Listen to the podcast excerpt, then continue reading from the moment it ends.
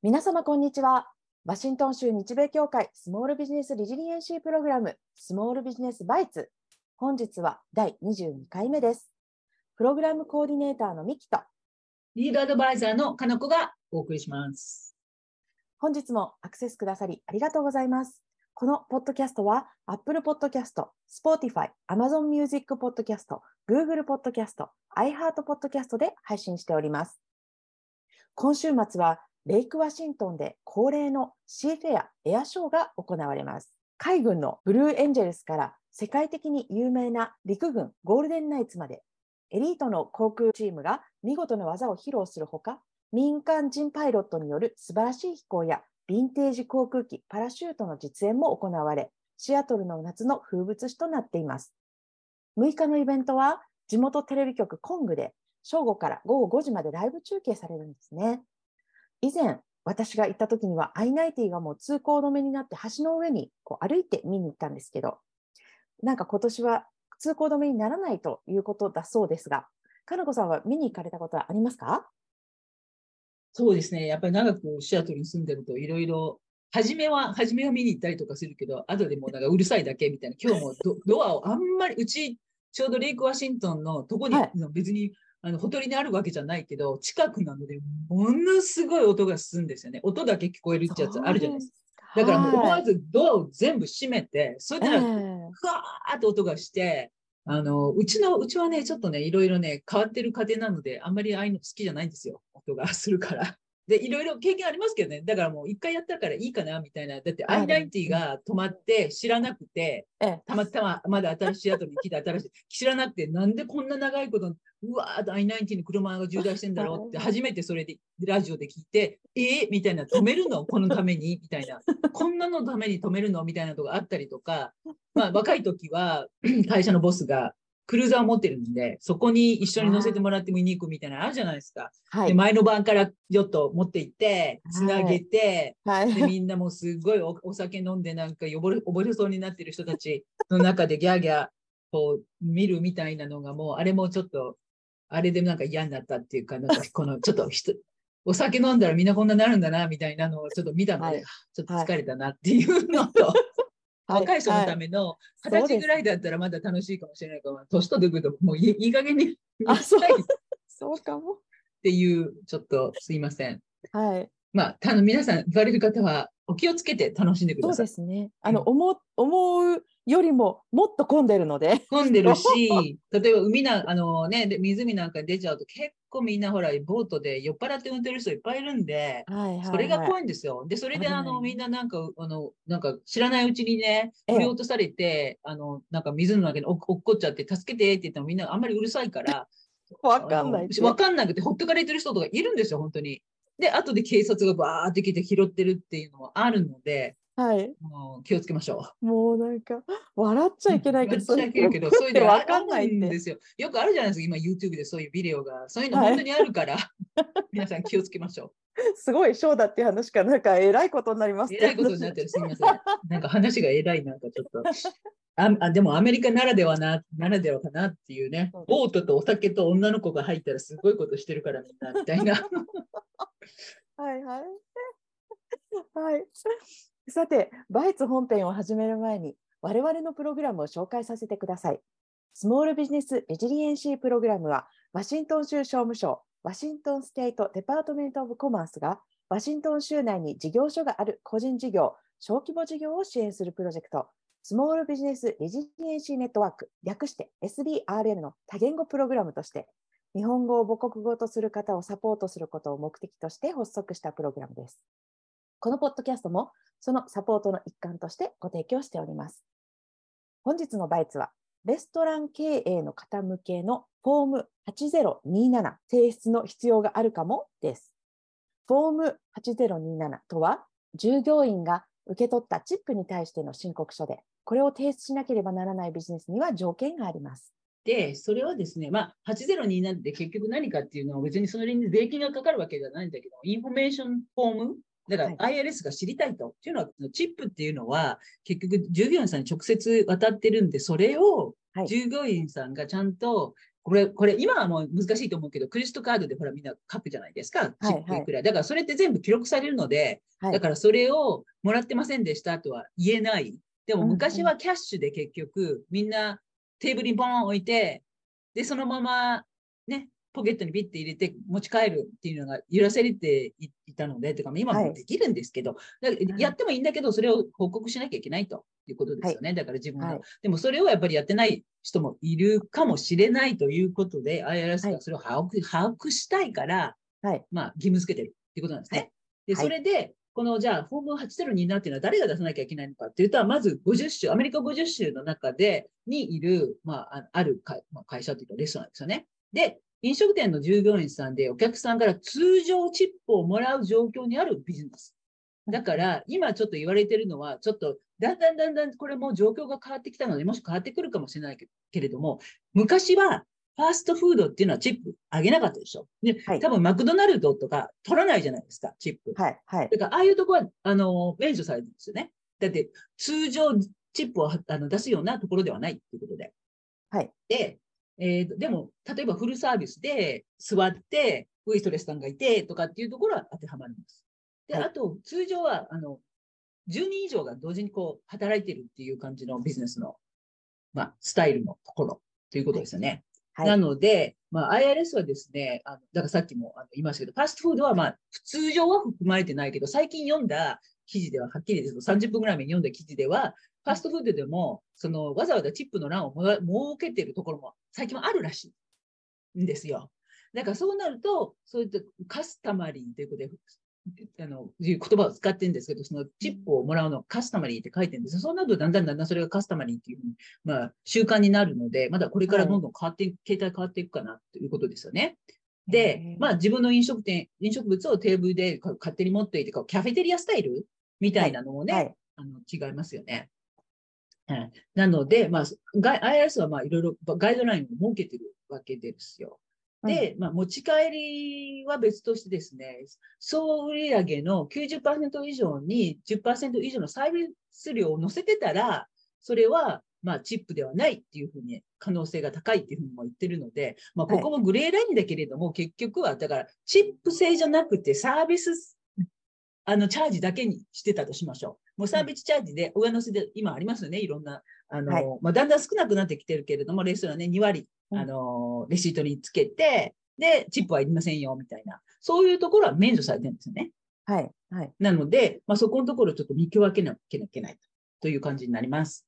えっ、と、先ほど、あの、かなこさんがおっしゃった条件の中に、10人の従業員が働いているかというものがありましたけれども、IRS は10人働いているか、従業員の数を数える代わりに、そのビジネスの典型的な営業日の従業員の平均労働時間数から割り出す The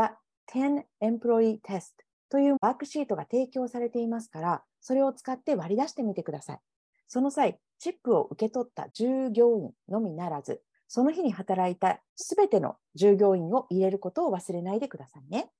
で、あの、訪問を提出するときは、従業員それぞれのチップの額を吸入するのではなくて、レストランが、なんで、レストランとして全部で受け取った総額を吸入することになっているので、チップの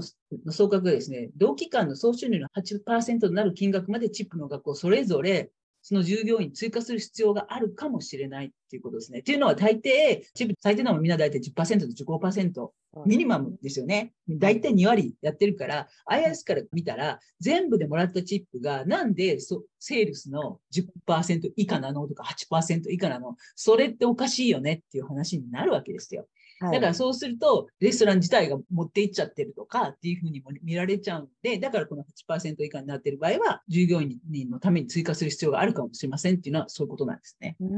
だからもしぼったくり、会社 会社がぼったくりとかしてる場合はわか分かっちゃうよみたいな感じですね。はいはいで、はいチップの配分のそあの基準額の3つの計算方法を記載してるんで、その中から計算して配分するチップの額を割り出しますと。チップのあの額は従業員の W2 に記載することは、まあ、まずお忘れなくっていうのは、結局だけチップっていうのは、あの会社のあの経費だけじゃないけれども、必ず従業員のあれですよ、W2 に載ってなきゃいけない収入だからっていうことですね。で、その際ね、あの W2 の中のボックス8っていうのがあるんですけど、その中に配分したっていうアロケートした額を給入する必要がある。あのそして従業員に発行する W2 の期限は通常の1月31日。これはまあ通常ですよね。もしもチップの額が売上総額の8%に満たない場合、8%で最低2%までの金額にすることなどを申し立てをすることができます。これはね、さっきあの、かなこさんがおっしゃったように、うん、従業員の人が8%以下なんだっていうことをちゃんとこう、訴えられるっていうか、ちゃんとそれが事実なのよっていうことが証明されればいいという、そうですね。ことなんでしょうね。はい。うんまあだからでも、通常8%とかって結構低いから、あんまりいいサービスをやってないなっていうことじゃないですか、ね、そうですよね。そ うなるとね、通日も合ってないじゃないのみたいなことだと思いますよ。もちろん、はい、あの、お客さんが怒って、ペニーとか置いていくお客さんもいると思う。もちろん。でも通常今クレジットカードだから、嫌でもなんか結構書くもんね。8%以下で2%までの金額にしたいという申し立てをするっていう申告ですけれども、このような申告をしたい場合は、IRS のページに行っていただくか、なんだかよくわかんないよっていう時は、ちょっと私たちの方にご相談ください。うん、はい。必要な IRS のサイトなどをご案内できると思いますので、で、申し立てが通れば IRS の方から決定通知書というのが届きます。はいで、フォーム8027の提出期限なんですけども、えー、通常 2, 2月28日までの郵送で申し込みとなっています。で、電子申告で E ファイルですね、場合はですね、3月31日とで、申告の際ですね、250以上の添付ファイルがある場合は、これはかなり、かなりですよ、250以上っていうのは。多分、っていうのは、これって多分、大きなレストランで、フランチャイズとかでいっぱい店舗があるみたいなところだと思うんですけど、はい、あのそういうところは必ず電子申告をしなければいけないと、いいファイルでやらなきゃ、もう紙じゃ、紙じゃダメですよと。申告には延長の申請も可能ですので、2月28日まで出せないよという方があれば、延長すればいいということです。で、申告期限を過ぎてしまった場合はですね、結構ペナルティが大きいので、まあ、そこも注意してくださいと。じゃあ、例えば、このスタンさんという人がレストランを経営してるけど、忙しさに負けて、期限後にフォーム8ドルになを提出したししましたと。で、その結果、10人のあの従業員の W2 の提出期間も過ぎてしまったと。で、そうなるとですね、